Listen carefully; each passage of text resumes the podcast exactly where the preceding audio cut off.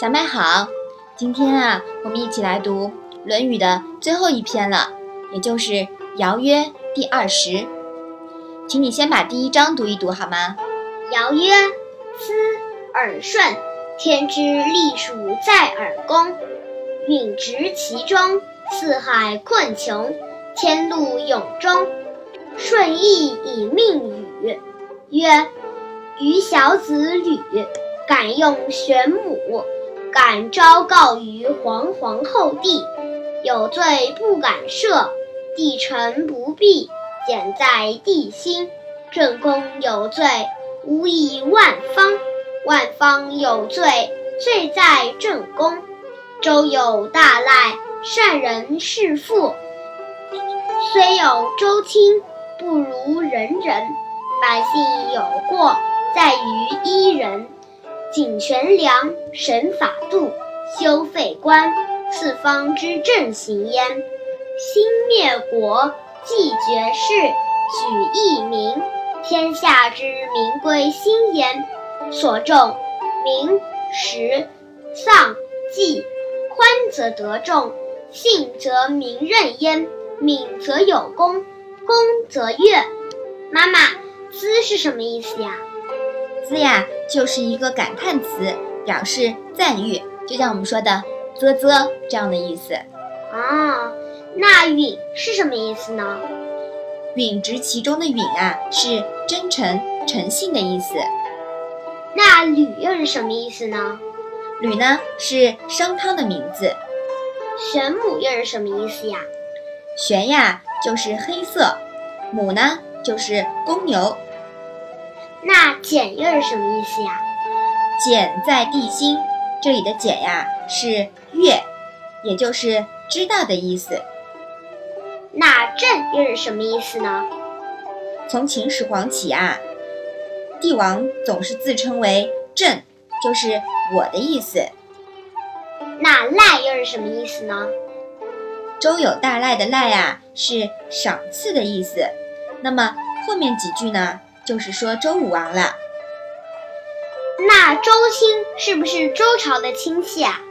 啊，不是，这里呀说的是至亲，就是最亲的人。那权量又是什么意思呢？权呢就是秤锤，指量轻重的标准；那量呢就是斗壶，指量容量的标准。如法度又是什么意思呀？儒法度呀，是量长度的标准。那么这一章啊，是讲了什么呢？尧说：“你听我说，舜，上天的大命已经落在你的身上了，沉静致以中和之道吧。假如天下百姓陷于困苦和穷途末路。”上天赐给你的禄位也就会永远终止。舜也这样告诫过禹。商汤说：“我小子吕景用黑色的公牛来祭祀，向伟大的天地祷告。有罪的人，我不敢擅自赦免；天地的事臣，我也不敢埋没掩蔽。”都以天地的使命为任用原则。我本人若有罪过，不要牵连天下万民。天下万民若有过错，那一定是因我的过错，由我一人承担。周朝承蒙天运大大的恩赐，有这么多仁德善人。周武王说。我虽然有至亲，不如有仁德之人。如百姓有过错，都在我一人身上。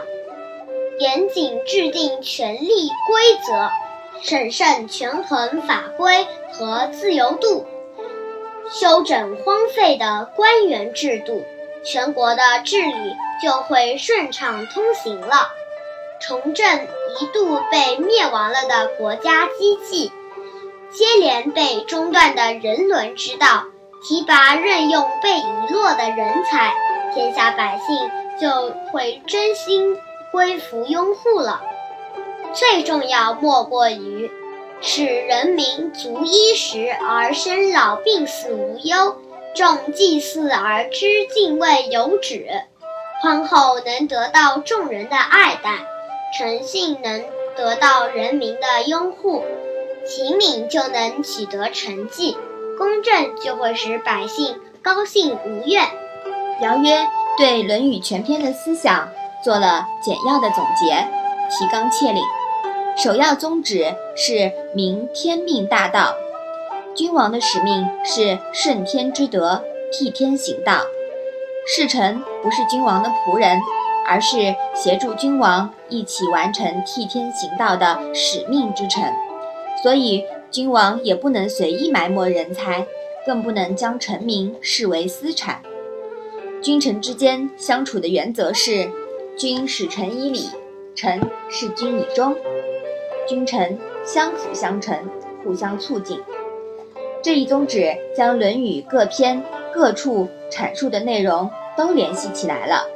从“为政以德，以北极星”为最高标杆，连接天道，到“南面为官，君子为官，以担当责任、使命为重，不以权力为私，以天道惠及人伦”。那么，另一条重要任务。就是兴民，也就是教化民众，使人民焕发新的生机，允执其中，以中庸原则为指导，治世以中和，谨权量，审法度，修废官，兴灭国，重民实，是实现教化新民的基础要务，属于刑罚与物质的范畴。那既绝世。举一民，所重丧祭，就属于道德教化的范畴了。刑罚与德教齐头并进，物质文明和精神文明呀两手抓，使人民足衣食而生老病死无忧，重祭祀而知敬畏有止，社会自然会恢复和谐顺畅。邦畿千里，为民所指，说的呢？就是这个意思。如果做不到这些，而导致民生凋敝、穷途末路，那一定是君王的过错了。总结到这里啊，我们发现这一段呢，其实是《大学》的核心思想。《大学》开头的时候说到呀，《大学》之道在明明德，在亲民，在止于至善。由此，我们可以了解到。大学是《论语》的总纲，是骨架，《论语》是大学的具体阐述，是血肉；而中庸呢，由表及里，它是蕴含在骨架和血肉里的灵魂，是道心。到尧曰篇呢，我们已经把《论语》学完了，让我们期待大学、中庸的学习吧。好，请你把这一章啊再来读一下吧。尧曰：“思耳顺，天之隶属在耳宫，允执其中，四海困穷，天路永终。顺义以命语。曰：余小子吕，敢用玄母，敢昭告于皇皇后帝，有罪不敢赦，帝臣不必，简在帝心。正宫有罪。”无以万方，万方有罪，罪在正宫。周有大赖，善人弑父。虽有周亲，不如人人。百姓有过，在于一人。谨权量，审法度，修废官，四方之正行焉。兴灭国，继绝世，举一民。天下之民归心焉，所重民实丧祭，宽则得众，信则民任焉，敏则有功，功则悦。好，那我们今天的《论语》小问问呢，就先到这里啦。谢谢妈妈。